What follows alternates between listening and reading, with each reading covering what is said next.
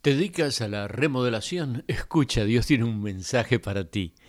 Estimados oyentes, están escuchando ustedes al programa A César lo que es del César. Este programa es auspiciado por Radio Amistad en cooperación con el Centro Familiar Cristiano. Usted puede unirse durante esta época de Navidad todos los miércoles a las 8 de la noche y por Zoom. No importa dónde esté, su horario puede cambiar, pero usted puede estar escuchando la palabra de Dios, la lectura y en los comentarios sobre las Sagradas Escrituras en un programa que llamamos 5 por 5 por 5, 5 minutos por día, 5 días por semana y en 5 años toda la Biblia. De lunes a viernes recibe usted en su teléfono o en su computadora una, un capítulo de las Sagradas Escrituras en inglés, en español, escrito o audible. Así que únase a nosotros 5 por 5 por 5 eh, es el, programa eh, y se puede unir a nosotros en www.5x5x5biblia.com.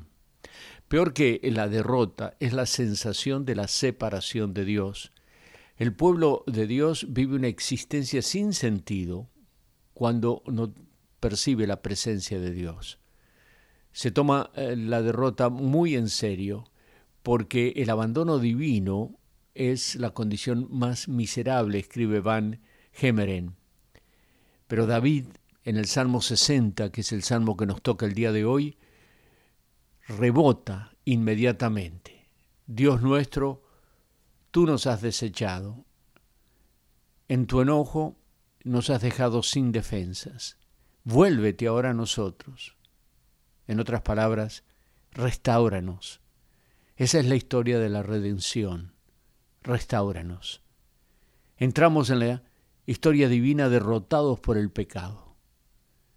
Tenemos nuestro primer encuentro con Dios a través de la convicción de pecado que el Espíritu Santo trae en nuestras almas. A menos que Dios nos revele nuestra condición de perdidos, a menos que nos demos cuenta que estamos enfermos, no buscamos un médico. En las palabras mismas de Jesús, Mateo 9, 12, son los enfermos los que necesitan un médico, no los que están sanos. Cuando David se dio cuenta de su derrota moral, oró, restaura el gozo de mi salvación. Dios está en el negocio de la remodelación. Restaura el corazón quebrantado.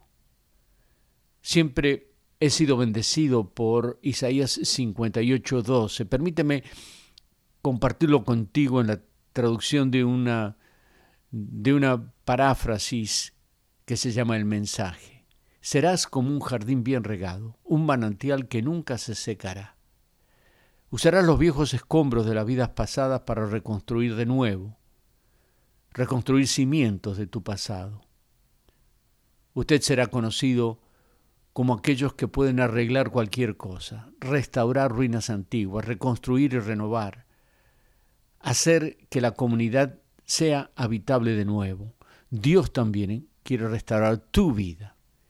Puede ser que hayas caído, pero no estás derrotado. Puede ser que hayas perdido una batalla, pero Dios ha ganado la guerra.